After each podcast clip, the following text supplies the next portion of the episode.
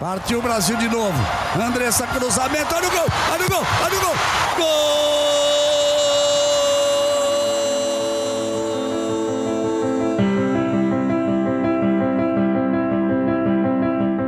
Renata, é, quais foram as maiores conquistas do futebol feminino nos últimos tempos aí? Qual é a tua lista?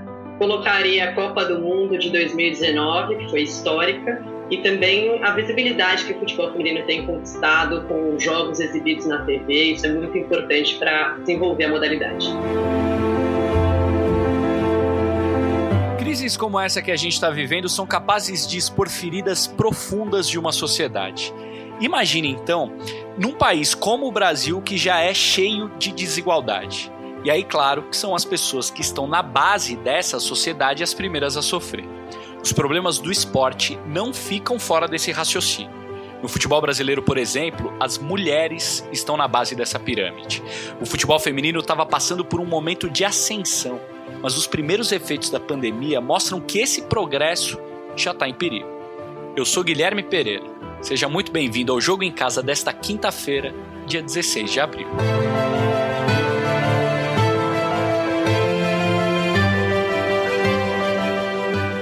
Para acompanhar a gente nessa jornada de hoje, tá comigo e com a Bruna Campos na linha, a jornalista Renata Mendonça do site Dibradoras, minha amiga de faculdade, companheira de tantas histórias. E aí, Rê, tudo bem? Tudo bem. Bom dia para vocês, como a gente costuma dizer no Dibradoras. Muito bom estar com vocês para falar sobre futebol feminino.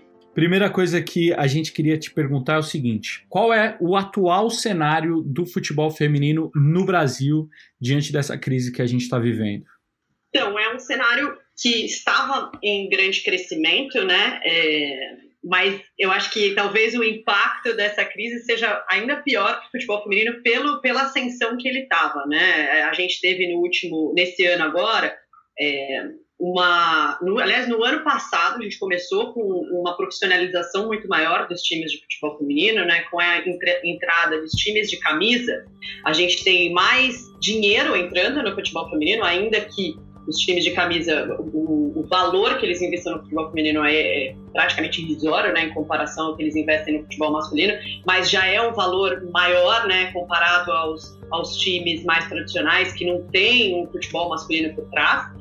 É, e aí a gente teve um, um, boom de profissionalização. O que é a profissionalização? É basicamente esses times transformarem suas jogadoras em profissionais, assinarem a carteira delas e, e registrarem todas essas jogadoras na CBF como jogadoras profissionais. Isso, obviamente, tem, tem é, muitos benefícios para elas, no sentido de uma segurança trabalhista, né, porque elas ficam resguardadas pela lei trabalhista, e também, obviamente, né, direito à aposentadoria, enfim, tem muita jogadora que do passado que até hoje nunca teve uma carteira assinada, né? Então é como se ela não tivesse trabalhado, vamos dizer assim, no final da, da carreira. Apesar desse aumento no número de jogadoras profissionais, dá uma olhada nesses números. Dos 52 times das séries A1 e A2 do Campeonato Brasileiro Feminino, somente 20 times se profissionalizaram ou pelo menos estão em processo de profissionalização. Ou seja, menos da metade dos times mantém contratos profissionais com as suas atletas. É, é um, um, cenário ainda muito pequeno, né? Se você fizer a comparação com o total de times.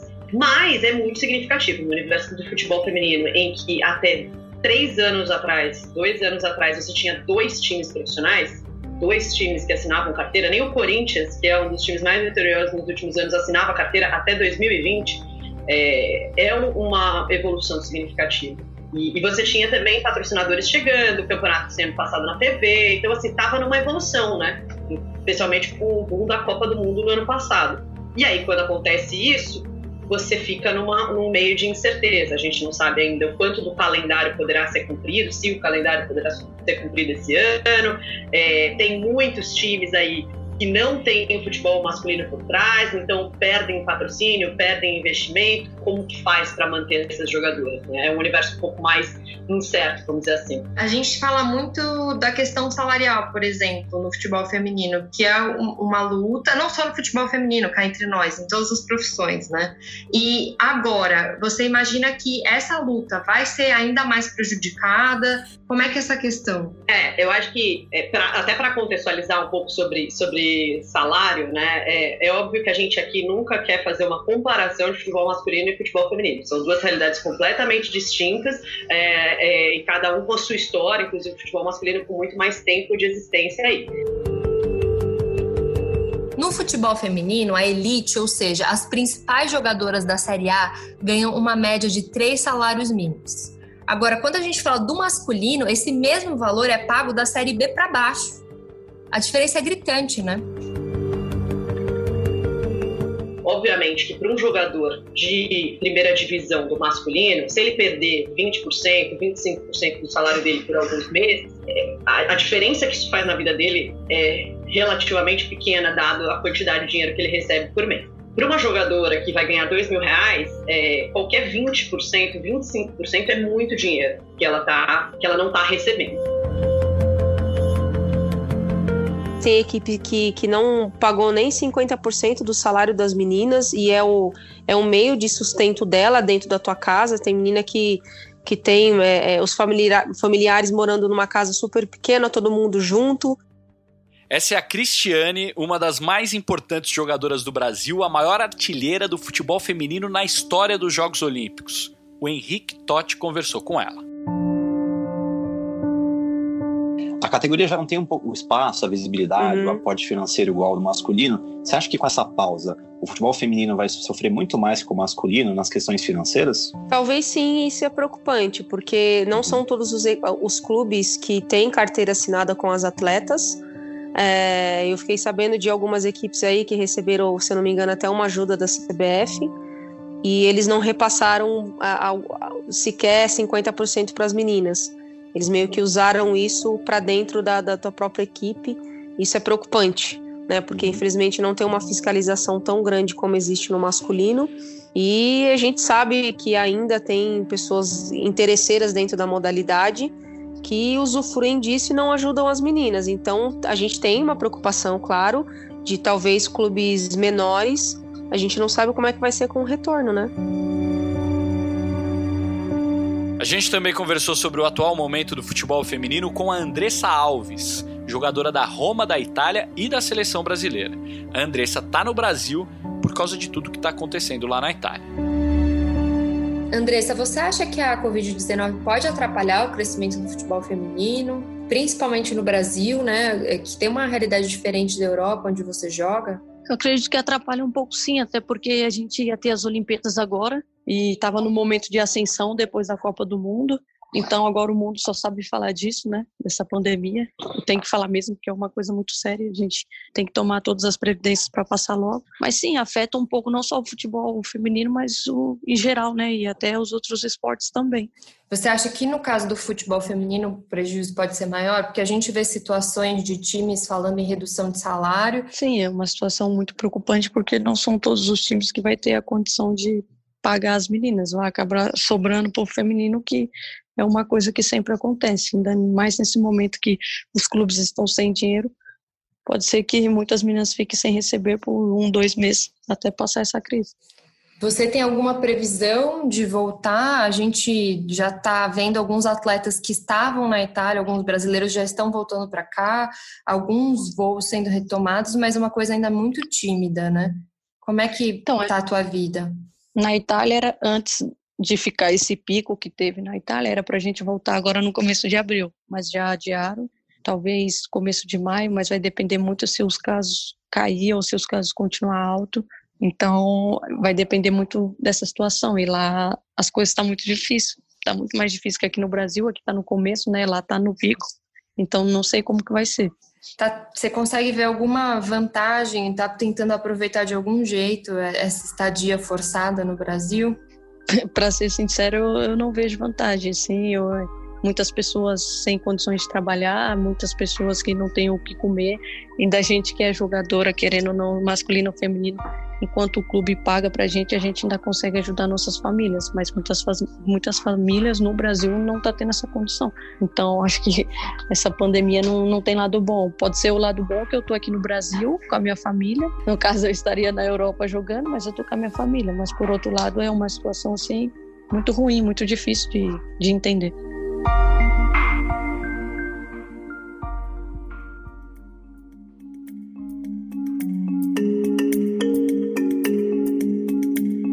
Martim Fernandes, e aí, tudo bem? A CBF ofereceu uma ajuda para todo o futebol brasileiro e o futebol feminino tá dentro disso, né? Que ajuda foi essa? Fala Gui, um abraço para você, para todo mundo que está nos ouvindo. Pois é, é isso aí. No começo do mês, a CBF anunciou um pacote de ajuda para vários setores do futebol brasileiro, para arbitragem, para a Série C, para a Série D e também para o futebol feminino.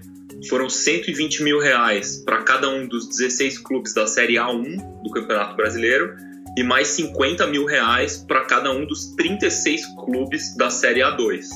Somando tudo, isso dá uns 3,7 milhões de reais, quase 4 milhões de reais. Parece que é muito, mas a gente tem que lembrar que a CBF também no ano passado teve um superávit de 190 milhões de reais. Então, se tem alguém que pode ajudar o futebol feminino, os clubes do futebol feminino, é a CBF. Nesse ano, o campeonato da primeira divisão foi interrompido após cinco rodadas e o campeonato da segunda divisão foi interrompido após uma rodada apenas. Depois disso, todos os jogos pararam por causa da pandemia.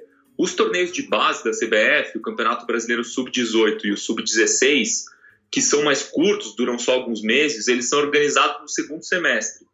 E então, então uma decisão sobre esses campeonatos só vai ser tomada mais para frente, quando a situação da pandemia ficar mais clara. E hoje, a FIFPRO, o Sindicato Mundial dos Jogadores, tornou público um estudo mais amplo sobre a situação do futebol feminino no mundo todo. Quem pode falar um pouco mais sobre isso é a Cynthia Barlin, jornalista aqui do Globoesporte.com, que há muitos anos cobre futebol feminino. Ela tem o blog Donas do Campinho e ela é uma autoridade no assunto. Conta pra gente, Cíntia.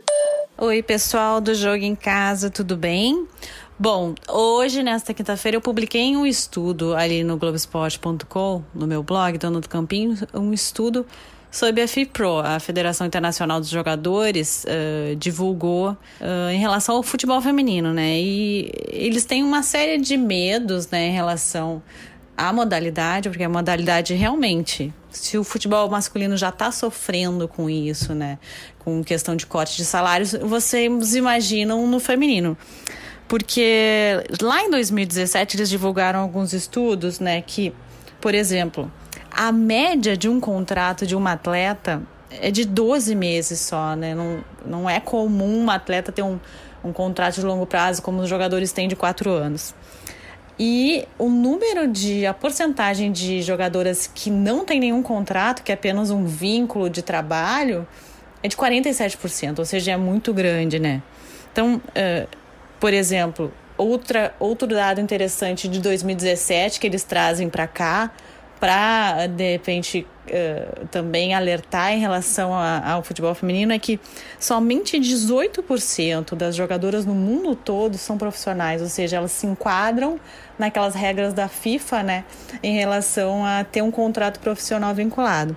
Tudo isso, todos esses dados que eles trouxeram lá de 2017 do estudo, uh, fazem parte desse novo estudo que eles fizeram, não é em relação a dados, mas sim preocupações de uma manutenção do futebol feminino, porque eles veem uh, a modalidade como a mais ameaçada hoje em dia, inclusive de, né, de, de, de sofrer um enfraquecimento de suas ligas.